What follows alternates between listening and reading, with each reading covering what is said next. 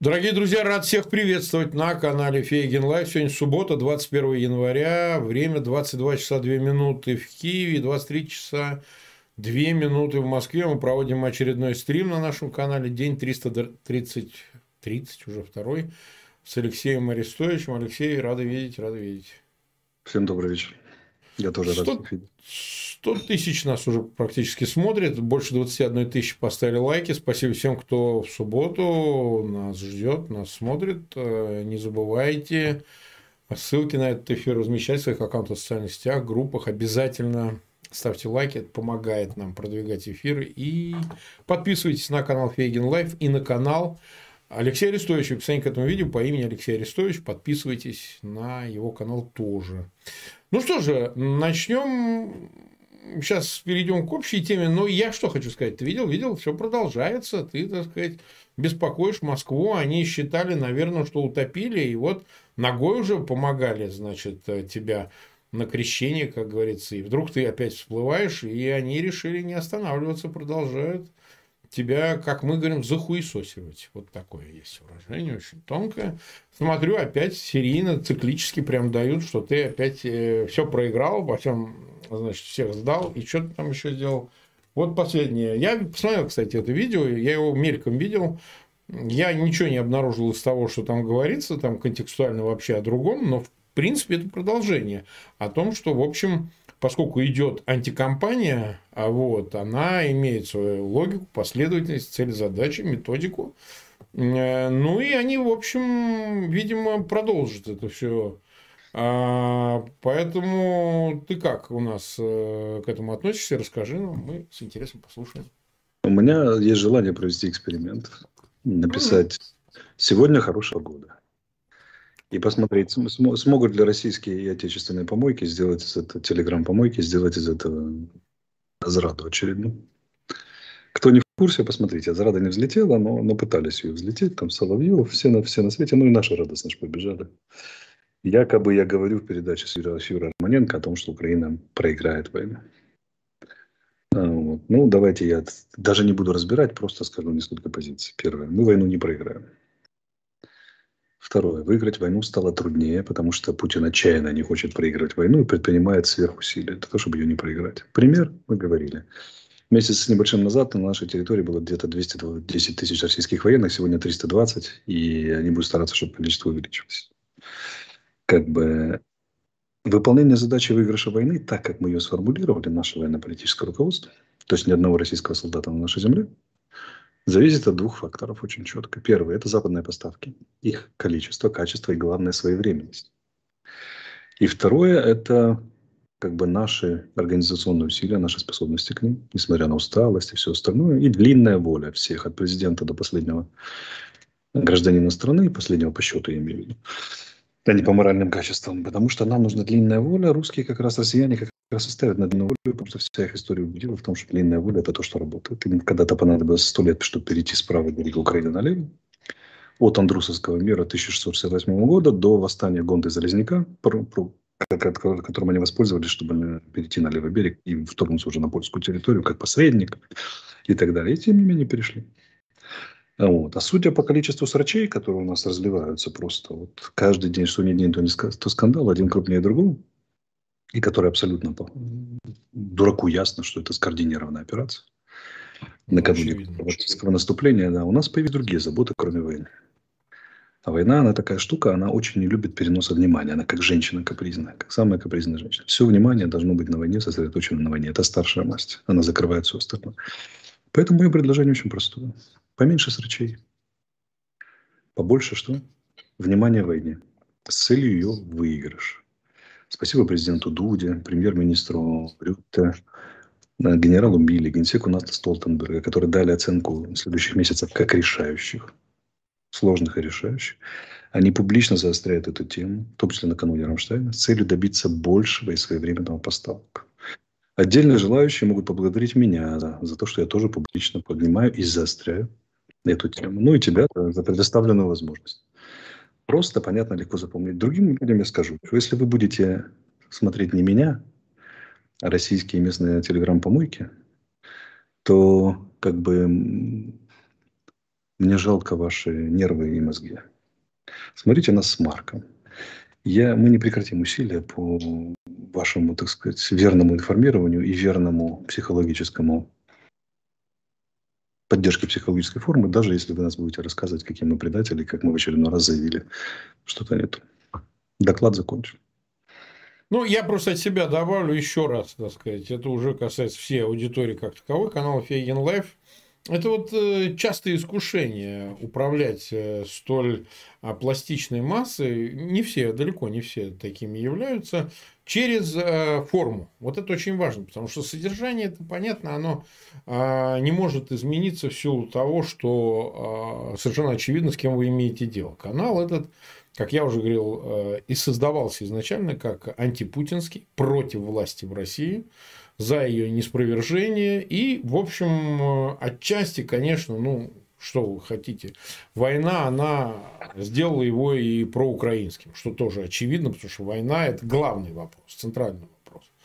И выискивать в словах, поведении, там, не знаю, каких-то э, сомнительных сюжетах э, какой-то большой смысл, э, вещь абсолютно контрпродуктивная. Ровно это относится к тому, почему, собственно, на канале появляются разные люди запретом, табу абсолютным является для канала Фейгин Live появление мнения в поддержку Путина и всего, что с этим связано, с войной и так далее, это да.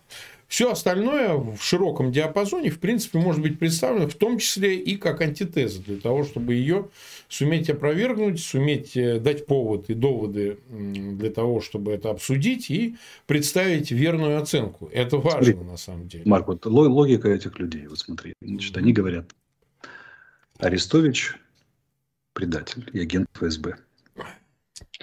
Поэтому Арестовича нужно отправить командовать на фронт. Внимание. Понятно.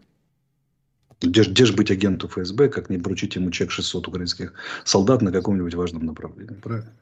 Второе, они говорят, Арестович внештатный советник, он не мог увольняться. Это как? фейк. Почему не мог? Не подожди, подожди. И они же требуют моего увольнения от офиса. Требовали. Теперь они говорят, что теперь они говорят, что Арестович сказал, что войну проиграем в передаче, которая целиком была посвящена послевоенному устройству России, в которой она эту войну проиграла. Но публику не заботит, не заботит логика. И э, единственная у меня какая просьба, ребята, вы, которые вот, вот нас смотрят и слушают, и, смо, и пытаются смотреть разные источники информации, вы себе логику оставьте. Логика, она полезная. Причинно-следственной связи запрещенное оружие только в Российской Федерации. В Украине, в Украине еще следовало бы поддержать. Это оружие очень хорошее, но помогает победе, как бы, способствует выживанию. Поэтому в том числе в психическом выживании каждого конкретного человека. Не бросайте причинно-следственной связи, а то они обидятся, уйдут, и потом и оттуда, отсюда все проблемы. Посмотрите на путинский режим. Ну, во всяком случае, путинский режим умеет цепляться за ничтожное, чтобы из этого, как говорится, из мухи и слома, из говна пулю, они умеют. Вот. И самое главное, эта способность их, она, она, собственно говоря, зависит от аудитории. То есть, если она респирует, воспринимает это, то все, это работает. Как если так получилось, нет, то что на, на 11 месяце войны украинцы начали, часть украинцев начала ориентироваться на то, что говорят в Москве. А потому что э, есть известная израсходованность. Слишком долго все продолжается, и люди проходят определенную фазу сейчас эту. Это еще и потому, что наши подхватывают. И в унисон работают ну, с Москвой. Подхватывают, да. Да, вот, так, вот, вот только поэтому это и происходит. Ну, в основном поэтому это происходит. То есть 10 месяцев, когда этого не было, их никто не слушал. Как только наши запели унисон с Москвой, люди начали верить и Москве. Они говорят, Соловьев сказал. У меня вопрос, а с каких вопрос, пор суперпатриоты вы начали верить Соловьеву? Или вообще, да, даже вообще ссылаться на его мнение, слушать вообще, Соловьева. Читать, а самое главное, да. ссылаться на Соловьева. Что же вы постите скрины Соловьева, товарищи? Вы же, вы же там, типа, вот за Украину, там, патриоты, бьемся насмерть. Скрин Соловьева, это что? Это участие в информационной войне, которая... Конечно, была... безусловно, Соловьев конечно. против вас. Да, это вовлечение, безусловно. Мечта, вовлечение. это вовлечение, это мечта Соловьева, чтобы приняли и запостили. И ровно это вы начинаете делать. Вы вообще с головой как? Дружите со своей? Дело ну, не да. во мне. Дело не во мне. Дело в том, что с вами происходит. И что вы несете дальше. В этом проблема. Ну, э, мы долго все равно останавливаться на этом не будем, потому что мы не должны кормить это их не э, своим штука. вниманием. Это большая, да, ну непростая, конечно. Психологическая операция, которая проводится против Украины накануне решающего сражения за Украину. Вот. И это далеко не первая и, самое главное, не последняя проба выбить ключевые фигуры, которые есть. Бесспорно, бесспорно. Ну, я говорю, что я это проходил и в деле Савченко, и когда защищал обвиненного в шпионаже Романа Сущенко, который сейчас депутат в одной из областей а, Украины, и когда занимался Ильмиум миром, вот во всех делах, всех до единого повторялось одно и то же, одно и то же, одно и то же. На каком-то этапе а, медийный размах дела мешал, потому что э, вел этот размах э, единственно к тому, чтобы выиграть судов нельзя, в России не было никогда судов, вообще страна лишенная вообще представления о праве. Конечно, был политический расчет, чтобы их обменяли, всех, всех, всех троих обменяли, так, для справки. Все вернулись на родину благополучно. Сущенко обменяли в рамках обмена 2019 года, значит, 37 на 39 известного. Э, Умерова вместе с Чайгозом обменяли на двух оперативников ФСБ. Ну, там убийцы были, они убили чеченца в Турции. Ну, Савченко все знают, не к ночи она будет помянута, как я всегда говорю, но ее тоже, в общем, обменяли на российских военнослужащих ГРУ. Так что результат достигался, но для того, чтобы э, этот эффект а, уничтожить, они запускали раз за разом кампанию, там, я, этот каток катился, цепляние к словам, плохой адвокат, не то письмо занес и так далее. Но главный результат. А результат, если Украина выиграет, это все, кстати, забудет съедет на салазках в никуда, в полную задницу. Поэтому давайте перейдем к обсуждению тем. Если выиграет, а когда Украина выиграет? Давайте. Ну, когда? Мы имеем в виду под если, это же не граммарнация, как цепляться к словам. Вопрос, когда, как, что. Ну, мы надеемся ну, в 23 году. Все-таки, да. Да, да. Мы надеемся, что в 2023 году все будет хорошо. Поэтому давайте продолжим обсуждать э, существо, а не все остальное. Главное, войну давайте обсуждать. Вот смотри, действительно есть э, публикация, я как-то так осторожно продекларировал. Думаю, что ты в другое время не стал бы ее комментировать. Но вышла публикация Wall Street Journal. Действительно, и мы сейчас покажем. И очень такая странная история с Киреем. Вот эта публикация Wall Street Journal вышла. Мы показываем первую страницу. Russian Spy or Ukrainian Hero. Вот, э, написал ее Брэд Форест. Э, публикация о Кирееве, Денисе Кирееве э, который принимал участие в переговорах. Он банкир, вот его фотография. Кстати, на переговорах, первых переговорах в Стамбуле. История прям вот, ну, экранная такая, знаешь, прям детективная в стиле, там, не знаю, Лекарре, Джона Лекарре, например, такого, да, что-нибудь такое. Вот. И действительно история какая. Вот у нас сейчас следующая фотография, мы покажем его крупным планом. А, Киреева, значит, он принимал участие в переговорах, э, был застрелен сотрудниками СБУ, как это описывается, а сам был, э, собственно говоря, как выяснилось, э, а, сотрудником военной разведки причем э, он исполнял роль двойного агента. То есть, вроде как, ну, судя по тому, как это описывается, он был, э, значит, ко всему прочему, на связи с какими-то кураторами ФСБ в Москве. Ну, так это описано. Я не знаю, как на самом деле было. Вот он обведен красным кружочком. Денис Киреев, он здесь сидит с Резниковым, Арахами, ну, всеми остальными участниками переговоров в Стамбуле. Вот. И, собственно говоря, вот эта история, она много вопросов вызвала, а как это вообще такое, и что там на самом деле было. А ты бы мог это все прокомментировать нам, и публикацию, и всю историю как таковую? Ну, давайте так. Первое, я сам выходил из этой системы. Да, понятно. Как бы второй момент. Когда эта публикация появилась, я крепко задумался, прочитал ее внимательно. И увидел там ряд вопросов, которым можно было бы задаться они с профессиональной точки зрения не выдерживают критики. И это можно было бы обсудить, но у нас есть, э, у меня есть фактор, который как бы закрывает тему вообще полностью. Давай. Очень простое. Значит, эту версию, которую Wall Street Journal полностью поддержал Шари. Да ладно. Один в один. Я пришлю тебе. Могу тебе прямо сейчас видеоотрывок прислать. Хочешь, поставим? Не, я такого, я этого не читаю говна. Я как бы, я да, ну, чураюсь. Да, как бы он полностью Чураю. поддержал эту версию, рассказал, какой плохой СБУ и какой плохой начальник департамента контрразведки СБУ генерал Поклад. А генерал Поклад – это профессионал настолько экстра-класса, что угу. британцы, американцы и другие очень, скажем так, непростые люди приезжают у него учиться проводить, проводить операции, учиться контрразведке в воюющей стране. И мне стало все абсолютно понятно. Если Шари полностью повторяет версию, да, атакующую и называет конкретного человека и вкладывается в это, то это означает только одно. Это попытка наехать на еще одну ключевую фигуру в системе защиты национальных интересов Украины. Выби, во-первых, высветить его, его, развито, его работа любит тишину, а во-вторых, попытка выбить его, создать общественное мнение, которое потом повлияло бы на политические решения и так далее. А уж так патриотом экстра-класса, который бьется за Украину насмерть, насмерть, не жалея себя, у него несколько ранений. И это начальник, который всегда идет впереди подчиненных. У человека за эту войну несколько ранений, контузий и так далее. И который э,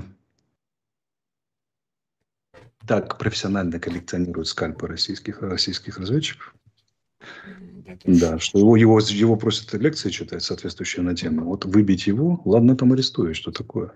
Выбить попу, да, вот это было бы желанная цель, на которой не пожалели бы ничего. И когда шариф включился, мне все стало ясно. Я сейчас не буду говорить о происхождении статьи в Wall Street Journal, потому что, ну, ты же понимаешь, что, несмотря на независимую западную прессу, ла-ла-ла, организовать mm-hmm. публикацию ни прямой коррупции, ни заказом, ни деньгами, в принципе, не очень сложно. Во-вторых, да, в так называемым фактам, которые там изложены, рядом трактовок есть очень много чисто профессиональных вопросов для любого выходца системы. Вот Юрий Швец, про которого разное мнение, он получил да, ряд вопросов, которые могли бы возникнуть в своем виде. Это уже его, его мнение, бывшего оперативника первого главного управления КГБ СССР внешнеполитической разведки, который в Америке свою точку зрения изложил. Ну, для меня все мгновенно стало прозрачно. Заявление Ларионова атака на Арестовича, э, большая страшная война, плохой поклад, которого надо выгнать, потому что он негодяй, значит, и все это остальное, это все цепочка одной большой операции, которая проводится против Украины. И это не последний скандал, который будут попытаться вытянуть этот сам. Вообще скорость их появления, оно меня забавляет, потому что считайте каждый день по скандалу. Каждый день по скандалу это означает, это вот как огонь когда вот, когда вот две противные стороны стоят и перестреливаются, резкое повышение интенсивности огня предшествует переходу одной из сторон в атаку. И вот мы видим резкое повышение информационно-психологической плотности огня. Это значит, что наступление, о котором так много говорят, или так называемое, которое пытаются выдать за большую войну, и которое не получится, конечно, но наступление будет, и будет достаточно серьезным, оно четко пошло по доктрине Красимова, который возглавил всю эту историю. А доктрина гласит следующее. Гибридная война, основной упор на информационно-психологические операции, на раздрай против, противником, на выбивание дискредитацию ключевых фигур абсолютно прозрачно, абсолютно в духе, абсолютно в тему, все по классике. И, э, ну, как бы, хорошо, что мы с тобой имеем такое влияние, такое количество просмотров, чтобы это все внятно разъяснять нашим гражданам, что происходит. Нами крутят, а крутят, потому что мы ведем себя как еда. Вначале были сияющими героями, это правда, воинами света, а потом утомились и стали вести себя как еда. Две несложные кнопки нажми, и все, и мы побежали, не все, но четверть из нас там или какая-то часть дружненько побежала туда. Когда внутренние товарищи это раскручивают ради своих политических целей, оно входит в резонанс. Мы маленький аквариум, в котором шатаются волны, волны интерферируются, накладываются, бьют все сильнее, и в конце концов товарищ аквариум может разлететься. Если не аквариум Украины, то аквариум каждой конкретной головы, которая верит всей этой украинской херне, поддержанной, вернее, российской херне, поддержанной украинской оппозицией часто. А, мелких, мелких политических целей перед лицом крупнейшего наступления на, э, на Украину со стороны Российской Федерации. Поэтому давайте так похолоднее голову, да? потрезвее. Мы понимаем, что против нас крутится операцию. Надо становиться критичным к любой публикации, к любому вбросу, который обвиняет украинцев в чем-то таком, в чем-то в предательстве, в нечистоплотности, в работе на Россию и так далее. Потому что Россия начала применять прием, который очень охотно подхватывает. А это наш человек, он делает специально это для нас. Или в наших интересах. А украинцы – нация контрразведчиков. Они ищут врагов среди друзей.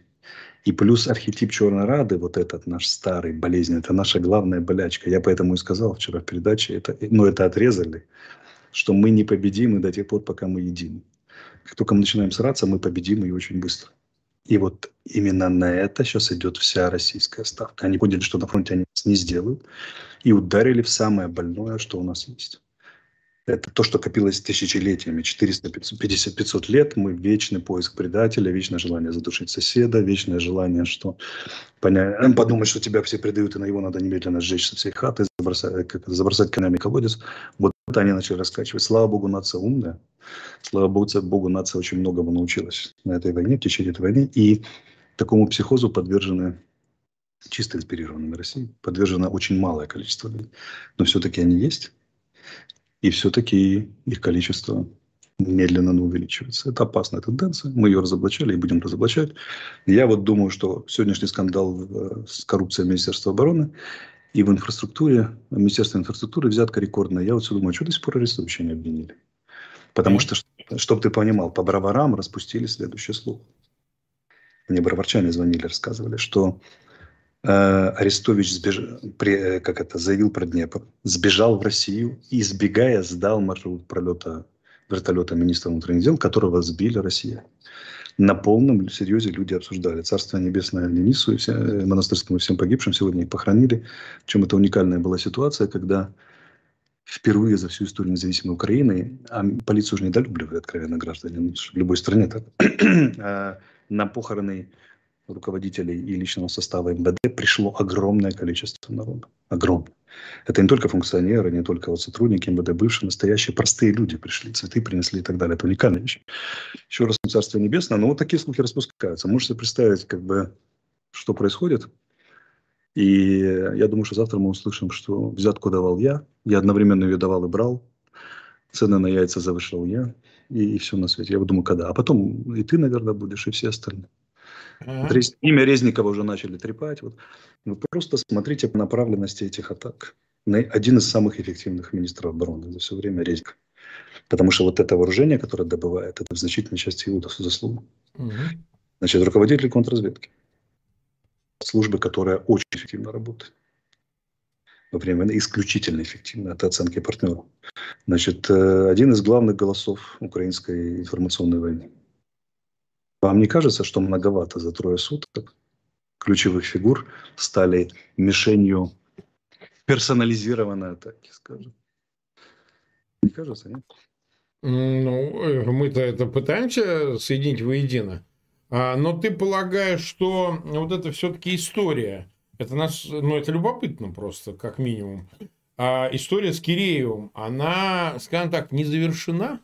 В том смысле его смертью, расследованием, пониманием, что там произошло. Но он же действительно присутствовал на переговорах, понимаешь? Идет расследование. Расследование ведет э, ДБР. ДБР все разберется, установит. Кому я верю, так это ДБР. И обществу будет предоставлено в той мере, в которой его касается, будет предоставлена, я думаю, вся информация. Это расследование, такое расследование не может быть быстро. Идет криминальное, как это, впроваджение, или как называется, криминальное расследование. И мы получим в свое время всю, всю полноту информации. Надо помнить, что мы цивилизованное государство, у нас все процессы происходят цивилизованно. Поэтому тут надо еще происхождение этой статьи выяснять. Но я говорю, это все это могло быть совпадением случайности, наложения. Но когда включился Шари, все стало прозрачным.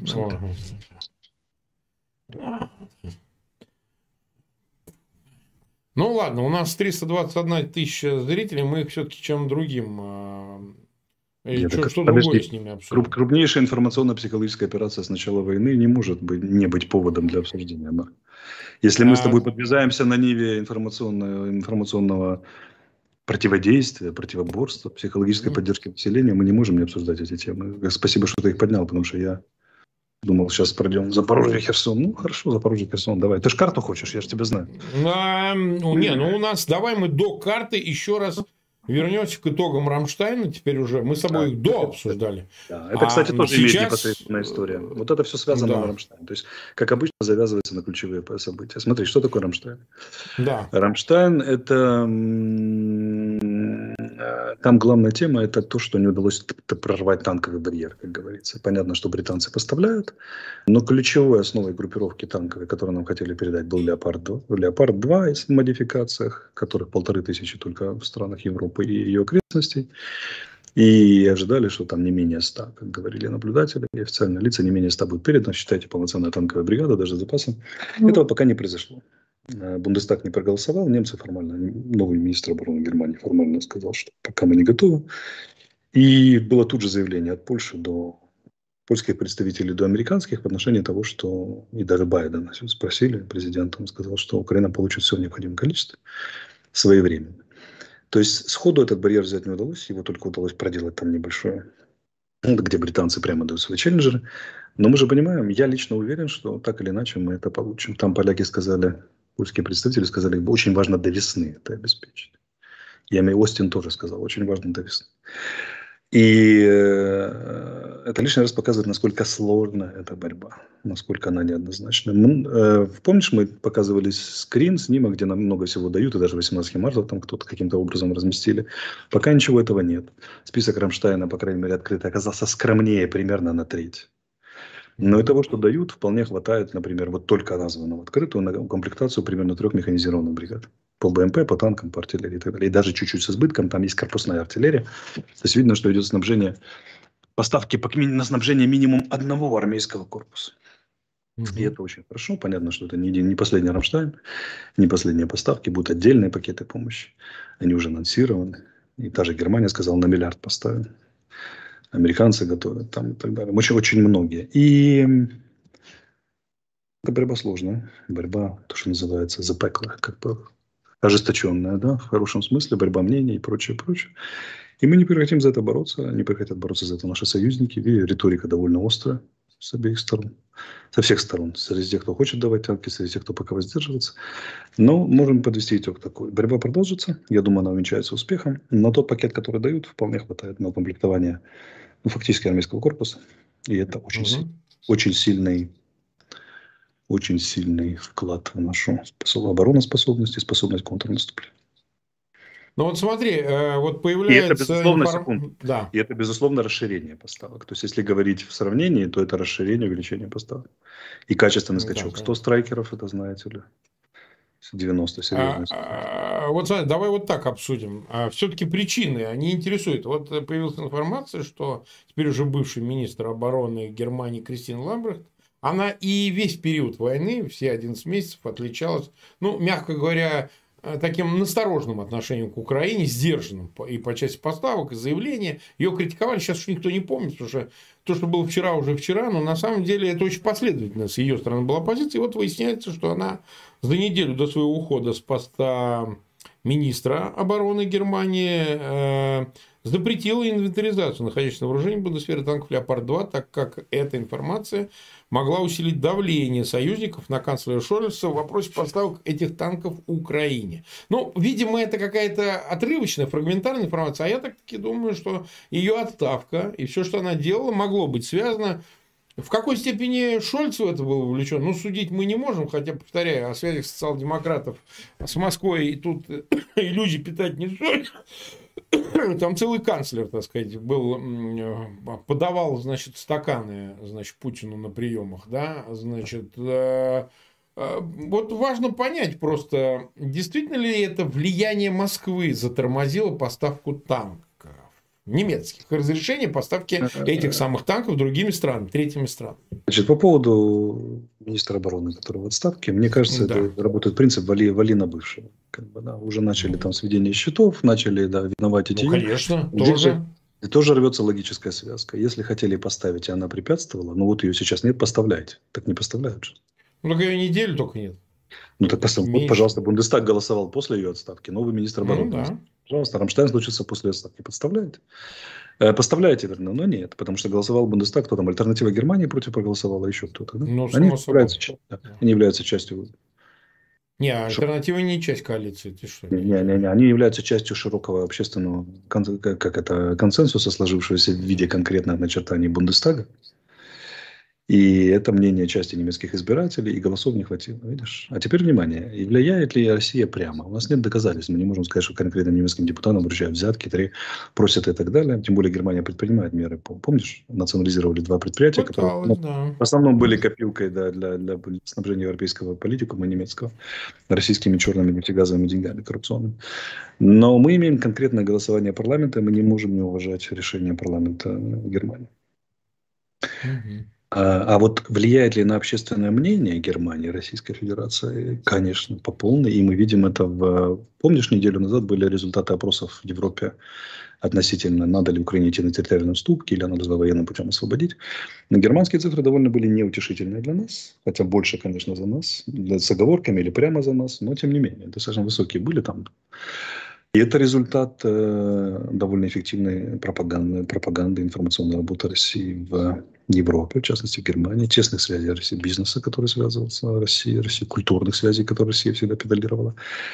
И это тоже тяжелая очень борьба она пока отразилась тем, что Германия пока не поставила танки. Ну, напомню, что Германия поставляет новейшее вооружение, которое, например, ПВО, АРСТ, комплексы которых нет на вооружении самой Германии. Тем не менее, она их поставляла. Угу. Поставляет очень много чего, и они анонсировали вместо танков на миллиард долларов евро помощи сейчас. Ну, это очень солидный вклад. Вообще Германия, по-моему, четвертая или пятая страна по количеству военной помощи и качеству. Поэтому нельзя сказать, что Германия не поставляет можно сказать, что она не может пройти пока танковый барьер, но там уже связано с разными вещами. Там, я думаю, работает сумма факторов, потому что при таком давлении, при таких потребностях, которые мы заявляем, заявляют mm-hmm. соседи, заявляют другие наши спонсоры, не, чтобы не поставлять, нужна очень серьезная причина, которая превышает по своей серьезности правительственные дрязги в конкретном кабинете или работу конкретных персонала. Это совокупность причин. Я думаю, там и личностный фактор, и фактор производства, и фактор реального состояния самих немецких вооруженных сил – потому что начали с 26 бригад, когда Меркель пришла к власти, и сейчас 6 с неполной комплектацией. И много-много чего. И это заплелось тишнейшую, в том числе российская пропаганда, в том числе желание эскалации войны не в смысле не эскалации войны в Украине, потому что mm-hmm. использовали уже все. А в смысле не, не выплескивания войны за пределы России. Опасности столкновения с э, Украины, за, опасности столкновения с НАТО, которая не является ну, такой же рядовой э, рядовым опасением для немецких, там, нормального немецкого гражданина. И здесь это классическая политическая борьба в пользу острых или не в пользу острых решений. И э, как в классическом западном обществе, в демократии работает сила и последовательность, частота повторения аргументов. Я думаю, это вето будет преодолено. Будет. В этот раз не удалось, будет в следующий раз преодолено. Или между разами. Я оптимист в этом смысле. Я верю, что Германия поставит нам танки, либо разрешит поставлять эти танки. Но борьба есть, она должна быть пройдена. Это немецкий внутриполитический процесс, и немцы никогда не были не слишком простоватыми, не слишком не понимающими конкретной обстановки и не, или, там, и, и, или не чувствующим ответственность за судьбу Европы и так далее, за их личную ответственность. Мы можем вспомнить э, драматические изменения позиции Германии после визита Штаммайера в Украину, да, как бы и так далее. Поэтому они пройдут, они прошли свою гигантскую дорогу, они пройдут и это, безусловно, поставят нам танки. И, ну и не немцами едиными. Поляки же передают снова с американцами 120 Т-72. Сказали, что будут готовить танкистов. И вообще представители Соединенных Штатов, по-моему, заявили, что танки пока не поставляет широко коалиция в Рамштайне, но зато начинает подготовку украинских танкистов. А теперь внимание, стал бы Запад вкладываться в подготовку украинских танкистов, если бы не, в перспективе не было танков. Не удалось в этот раз, не означает, что не удастся потом. Почему немцы не поставляют, я сказал. Это узел сложный противоречий а не только потому, что они такие ну, вредные или трусливые, и вот испугались конкретной угрозы России. Нет, они уже доказали, что они не боятся угроз России. Иначе бы Германия не сняла с газовой иглы. Иначе бы Германия не поставляла новейшие комплексы ПВО, которых нет на вооружении у самой Германии. Mm-hmm. Я благодарен Понятно. немцам, должны быть благодарны, благодарны немцам. Ну, а то, что на, на, на месяц позже начнут поставлять, возможно, но это Мардеры передают. Передают это уже бронетанковая техника без дураков. Лиха беда начала. Ну, хорошо, хорошо. Тогда, я думаю, самое время, несмотря на то, что 30 почти 4 минуты мы уже в эфире, посмотреть на карту. И вот в каком разрезе. Ну, мы можем пробежаться буквально минуту, а, но все-таки давай такой главный вопрос, чтобы ты его, когда будешь этот обзор давать.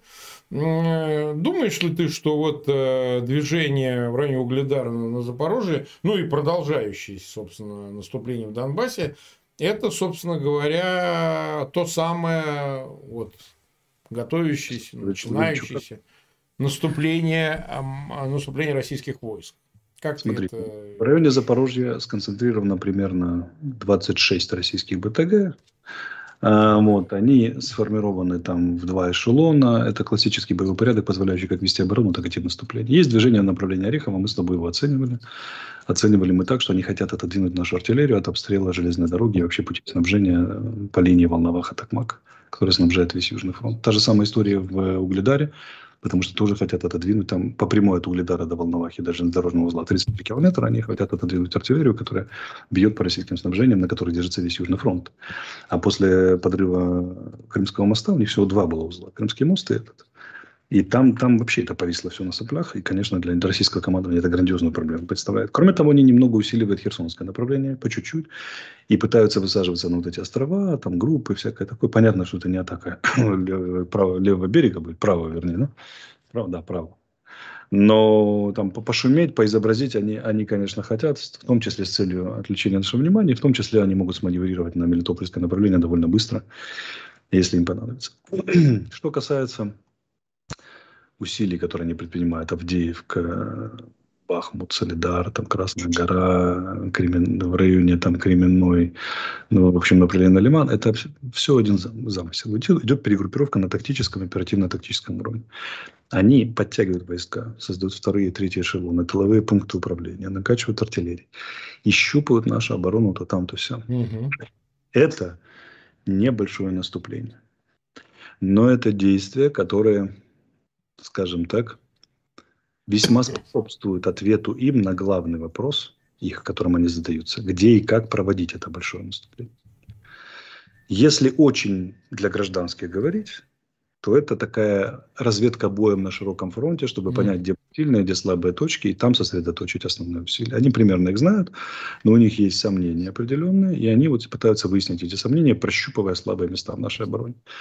На большое наступление – это когда вот и поперли. Артиллерийская подготовка, авиационные удары массовые и пошли на штурм. Штурмовые, когда перешли от атакующих даже действий к штурмовым или беспокоящих. На большинстве участков фронта беспокоящие действия, на части атакующие. И только Солидар Бахмут штурмующие и Запорожская штурмующая. Причем они вчера уже, видите, опять же, Герасимов пришел сразу и. Они заявили о том, что они крупно продвинулись взяли несколько населенных пунктов. В реальности они попытались сходить в атаку на два ротных опорных пункта. На одном имели частичный успех, на другом получили, и потом были отброшены еще стало. Ну, по крайней мере, это по состоянию на вчера было, как мне, как мне рассказали военные, которые воюют на том направлении. Вот, поэтому и здесь было ложное сообщение. Таких сообщений будет много. И они будут брать по 8 солидаров в неделю, да, и 44 бахнута, и прочее, прочее. От нас сейчас требуются железные нервы, спокойствие и трезвость. Потому что фаза, в принципе, для них благоприятна. Общество устало, общество лезет на стенку, есть коррупционные скандалы, есть информационные скандалы, есть там и очень благоприятно бить. Сегодня мы в состоянии, раньше было состояние где-то, когда летом, весной, когда мы на любой российский фейк мы ржали, потому что все понимали, вплоть до котов, а не только домохозяек, что это чистый фейк. А вот сейчас состояние, когда люди устали настолько, раздернаны настолько, что начали верить. Поэтому сообщение о том, что перешли в наступление, взяли Запорожье там, и Корехов взяли, и берут уже Запорожье, будет очень много. Не верьте, не слушайте, слушайте официальные органы и тех людей, которые анализируют, став строже к себе намного в отношении личной информации. Как-то так. Угу. Угу.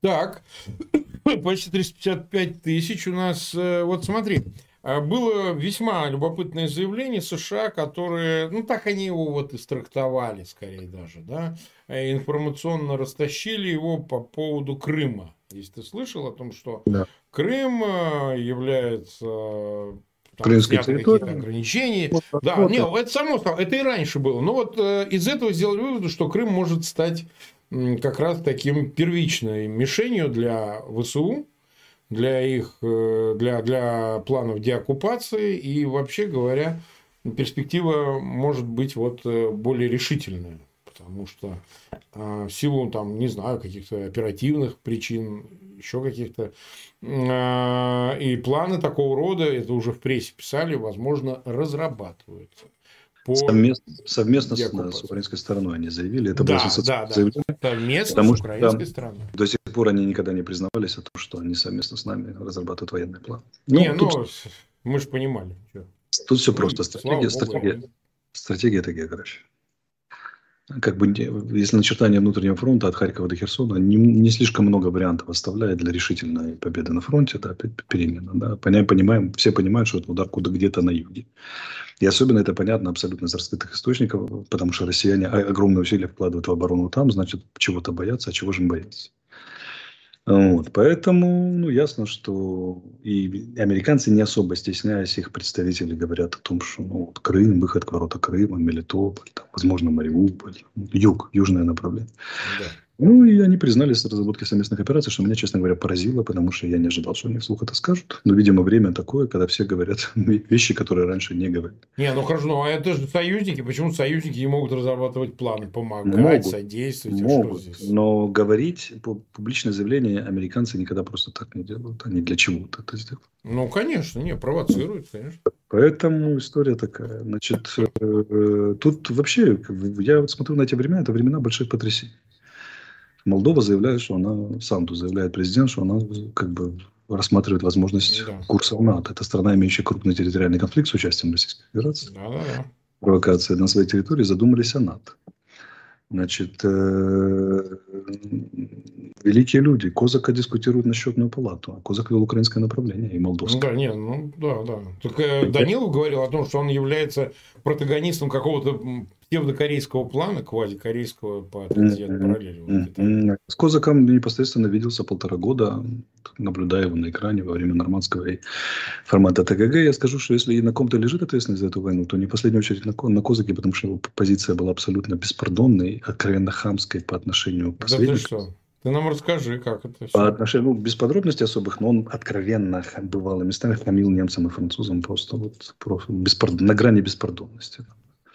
Вот, кстати, что, что на удивление с нами, он, он типа пытался изображать жесткость, но держался в рамках протокола, а вот по отношению к немцам французам позволял очень много нелицеприятных вещей. Но и если он абсолютно такая беспардонная, упрям, никаких желаний договориться, провокация за провокацией, поэтому не знаю, как ему там э, э, трек давали украинский, но провалил он его чуть больше, чем полностью. Но он считался, он считался голубем таким. Вот. Ох, я бы не сказал. Типа, типа, что он не за войну, а вот за вот это Демонстрировал вот брутальное превосходство и был, как мне кажется, был наказан за гордыню, если это назначение списывали насчет значит, состоится и так далее.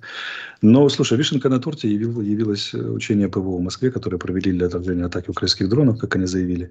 А ты помнишь, что перед этим за день сказал Небензин на заседании Совета Безопасности? Комментируя э, теракт в Днепре, в результате которого погибло так много наших граждан. Он сказал, размещение установок ПВО в городе – это преступление. Преступление. Не, ну это да, это уже как бы да. Уже Размещение на, на здании Министерства обороны в центре Москвы. Это, это не преступление. Это так надо. Это того, кого нужна нога. Им можно все. А вот. Да, да. Ну, как-то так. А, ну и вот, март. Март да. месяц, подожди, я не могу, мы не можем про это промолчать. Это твоя любимая mm-hmm. тема. В марте месяце государства, которые установили верхнюю ну, цену бланки на нефть, будут, сказали, наверное, соберутся ее пересматривать. Не, ну понятно. Теперь mm. что, тридцаточку, наверное, сделают. Я так думаю. За это долго боролся президент, за это долго боролся глава офиса, за это долго боролась наша, наша украинская дипломатия. И я надеюсь, это все, и не только мы, это увенчается успехом. А когда Индия... Ну, тридцатка будет, сколько это будет, тридцатка? Ну, боролись за 45. Тут я, я, я бы боролся за 21 или за 15, честно говоря. Посмотрим. Вот. Но это два месяца с тех пор, как их ввели будет. И как раз время оценить и как это и подвести. Не, ну это. хотя бы 45, ну я считаю 50 это вообще несерьезно. Это вообще про что это? Не, это... из всех цифр, которые назывались, было 60 сначала боро... и 45. Боролись изначально за 45, не получилось. Посмотрим, пересмотрят или нет. Но я думаю, что если Россия... Сейчас 60, сейчас 60. Да, российское руководство будет в разгаре операции против Украины, там какое-нибудь наступление, то, то как это, вероятность того, что будет 45 сильно выше, чем то, что останется 60. Ну, ну, он сильно расстроится. Москва сильно расстроится. Ты знаешь, что ну, Если правда. вот 60, 60 это уже, в принципе, к лету большие проблемы, а 45 это хорошие проблемы к маю с бюджетом. Он же и так mm-hmm. уже обрезается во всем. Так. Россия так, как, так. как социосистема держится только на силовом принуждении и на спонсировании центром. Двух третей регионов, если не больше. А проблемы с бюджетом означают проблемы с регионами. Угу. Ну вот смотри, еще вот такая новость, э, надо уловить связь. Украинские исследователи не могут достоверно подтвердить происхождение беспилотника Камикадзе, который, по утверждению Киева, якобы произведен в Иране, используется Россией на... Не-не-не, было ну, в Украине. Сегодня представители Генпрокуратуры... Уже опровергли которые занимаются как раз расследованием военных преступлений, сказали, у нас нет сомнений, у нас есть, э, это тоже, видишь, это все дни некорректных формулировок, потом приходится опровергать. Угу. Очень уважаемый человек Рустам, Рустам Умеров обговорил, оговорился, да, и тоже пришлось давать пояснять. Но это даже не оговорки людей, это вот манера... Я его знаю, Умерова, да. Манера выдергивать э, цитаты ну, не, не до конца, видите, да. Потом приходятся трактовки, объяснения и так далее, и так далее. Ну ладно, когда это Арестович делает, известный негодяй, который не следит за языком, но когда генпрокуратура. Так вот, Генпро... они опровергли, сказали, у нас сомнений нет, но есть одно дело не иметь сомнений, а другое дело собрать четко доказательства, насколько я помню. Ну, соберу, предоставят. Угу. Не, ну просто, понимаешь, э, позиция Ирана начала дрейфовать, если ты слышал, Иран же, мы это обсуждали, он сказал, что поддерживает территориальную целостность Украины и так далее. Но это выглядит так, что э, переговоры же, наверное, не прекращаются между Киевом и Тегераном. Парадоксально. И, быть может, с учетом всех обстоятельств что Иран, который многие сами российские критики называют там, государством мракобеса, подавляющих собственных граждан и так далее, на внешнеполитической арене ведут себя куда взвешенно и разумно, нежели там постоянный член Совета Безопасности ООН Российской Федерации Нет, при, при Путине. Да, да. А, вот смотри, значит, еще одна тема, которую обсудить, ну, стоит. Ты упоминал э, Андрея Ларионова, который, значит, э, волей-неволей, но вовлечен э, в ИПСО. А, значит, какая тема разгонялась? Я просто хочу ее закрыть, гештальт. Потому что тема ленд-лиза, так называемого, он у меня тут выступал я как бы даю всем высказаться, чтобы потом не говорили, что у нас тут пропагандисты работают, и вы канал пропагандистов, а не свободного обмена. Я много раз об этом говорил зрителям, у нас не все догоняют это, но, так сказать, он говорил, какую вещь. Он говорил о том, что вот Арестович и другие представители офиса президента, ну, вот так он это трактовал еще задним числом, а, что, мол, а, ленд-лиз – это одно из форм получения оружия, боеприпасов, э, помощи военной из а, США наряду с семью. Он, кстати, очень дотошный тип. Он, а, безусловно, все эти проштудировал источники. Он тут не ставится под сомнение, что он вполне себе подготовился. А, но, но, но важная деталь. Он говорит о том, что Украина, в общем, сама отказывается от Ленд-лиз, где-то ты якобы сказал, я честно скажу, я не следил, не знаю, где ты такое говорил, у меня ты точно такого не говорил, что ленд-лиз не выгоден, потому что, прямая цитата, оружие, которое получается по ленд должно быть возвращено после окончания военных действий. Отве... Еще раз повторяю, я не слышал этой цитаты, я ее не видел, он ссылается на это, но из этого он в программе, значит, э, сказал, что ленд-лиз это невостребованная Украиной э, так сказать, форма получения помощи, а, и, соответственно, это, это, ну, так сказать, намеки шли уже, что как-то вот посол Маркарова, твое заявление, и, так сказать, Резникова и так далее, и что это все Okay. Вот давайте, э, давайте тонет ленд-лиз, вот так скажем. Тонет снова, ленд-лиз. Я же перечислял э, на прошлом этом самом кучу фондов американских и способов, через которые да. идет американское вооружение.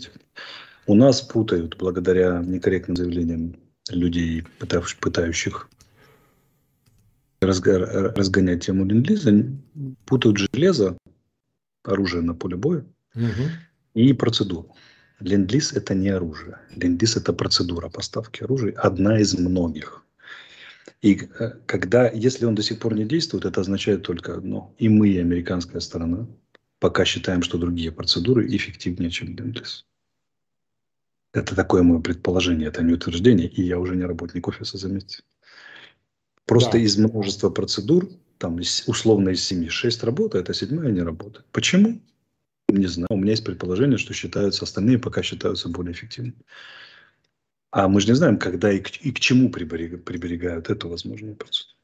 какая, какие там договоренности внутренние, какая логика финансирования, логика поставок, логика производства военной американской промышленности, промышленностью необходимого вооружения военной техники. А что мы будем делать все дружно, особенно борцы за ленд если, например, в апреле ленд заработает вовсю, вдруг, в нужный момент.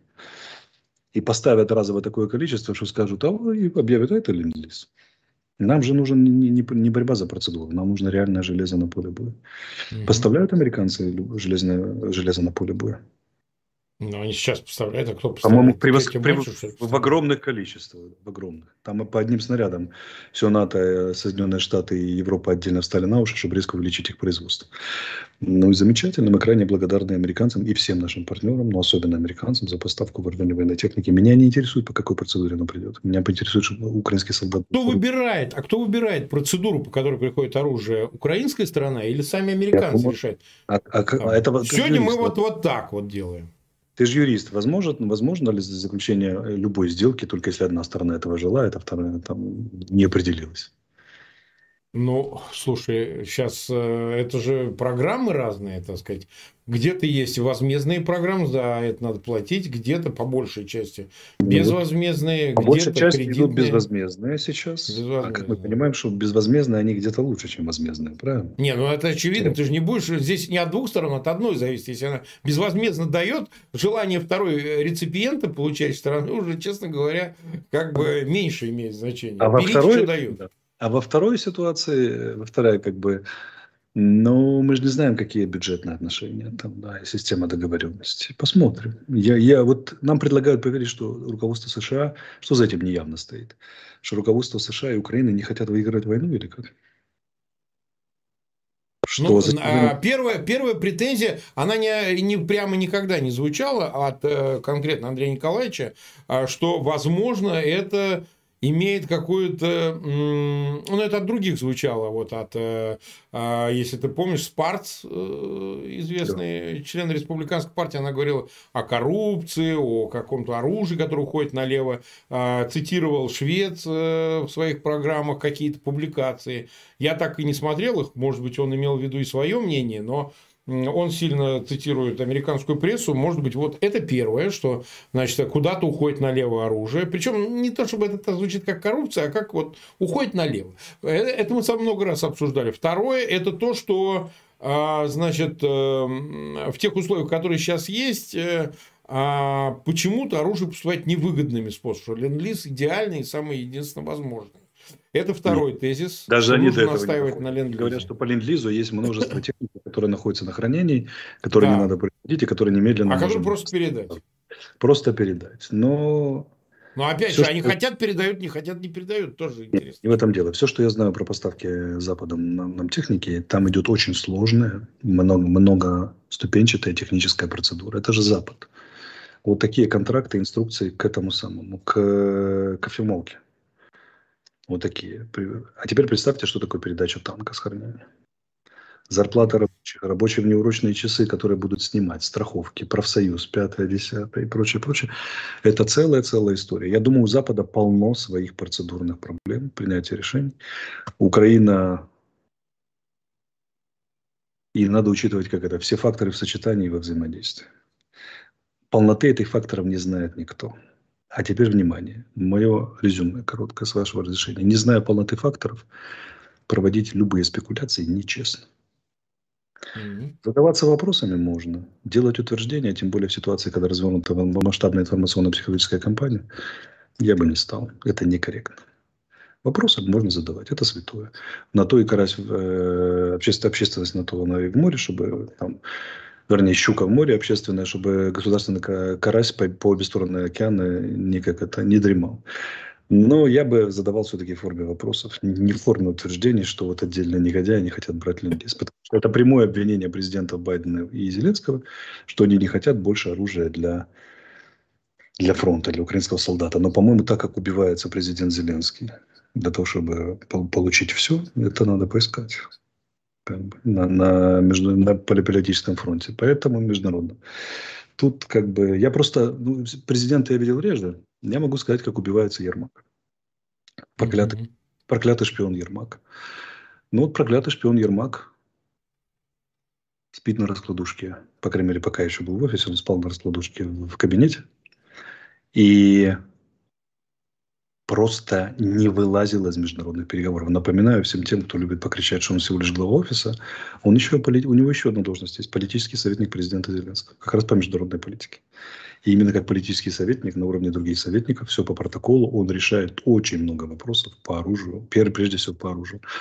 Оружие, оружие, оружие, оружие. Так как они ходят в атаку и все другие, там, наши дипломаты, наши военные ходят в атаку на любимых западных союзников в любой форме и варианте предоставить вооружение, это надо посмотреть. Вы не видели, господа, а я видел это. Понимаете, да? Поэтому мы не знаем всей совокупности факторов. Я лично не решусь, не решусь, как бы это делать голосное утверждение по ленд-лизу. Кстати, когда я говорил, что ленд-лиз, возможно, менее выгоден для Украины, это было в форме вопроса и допущения. В форме исследования одной из теоретических веток. Не надо это делать вот так вот и превращать в утверждение заголовки. Впрочем, кому я это говорю, все равно, все равно будут превращать. Поэтому такое дело. Да. Ну что же, мы сегодня сильно задержались. У нас почти 56 минут эфира. видишь, и эфиры да. через день выгоднее. Они более объемные, структурированные, а, Если, если не начнутся горячие события. Начнутся если горячие, будем хоть, хоть два раза события. в день выходить, не вопрос, Мар. А потому что если начнется то, что все ожидают и замерли в ожидании этого, то, понимаешь, мы пропускаем какой-то день и обсуждать вчерашние Мар. новости, вот я сказал, хоть два раза сложнее. в день будем выходить. Ну, будем выходить хоть два раза в день. Да, а что я, вам зрители требуют? Я-то Информационно-психологическое обеспечение, которое является частью обеспечения крупномасштабной операции, началось на стратегическом уровне. И для его задействования использовали даже президента Путина. Не, ну, понятно. Поэтому, да, все, все тут очень четко. Ну, вот, внимание, Нет, наши зрители. Предлагаю вам самим проанализировать кого назовут в качестве ключевых фигур, которые там работают против следующих, против украинской государственности, в украинской системе власти, для того, чтобы подло там помочь Москве на нас наступать. И назовут это и московские источники в сочетании с нашими.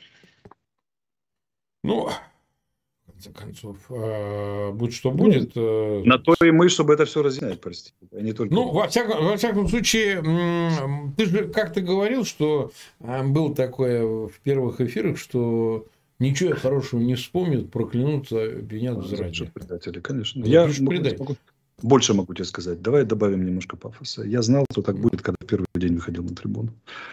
Вот чисто по, не потому, что я провидец, а чисто по психологическим законам. Если люди делают из кого-то идола, то потом этот идол обязательно, Раз, не, не обязательно раз, попытаются да. разбить. И все, мне было все ясно, что будут в восторге, а потом запишут в предателя и попытаются уничтожить. Все было понятно. Я знал, на что я иду с самого первого дня. С первого в конце концов, посмотрим, как все будет. Э, порукой к тому является ситуация на фронте. Если она будет благоприятно складываться, попустит, людей попустит, как это обычно бывает. Но в любом случае, если начнутся эти события, каждодневные, каждочасовые новости, то мы, конечно, увеличим количество эфиров. Я верю в разум, да. в разум и в то, что человек... Потому что в наших зрителях добра больше, чем зла. Все будет хорошо. С большинством вообще все в порядке. Мы всегда говорим об очень активном меньшинстве, которое очень а, так, знаешь, э, радиоактивно ведет себя, поэтому это нормально. Ну, так вопрос, кто, кто в конце концов должен определять повестку? Небольшое количество радиоактивного или большое количество адекватного меня? Но мы соответствуем большинству, в данном это случае вопрос, наша аудитория. Это вопрос к, к адекватному большинству, ребята. Почему вы позволяете определять повестку немногим токсичным маргиналам? Все, это же ваша жизнь, ваши мозги. Но тем не менее... Наша общая победа.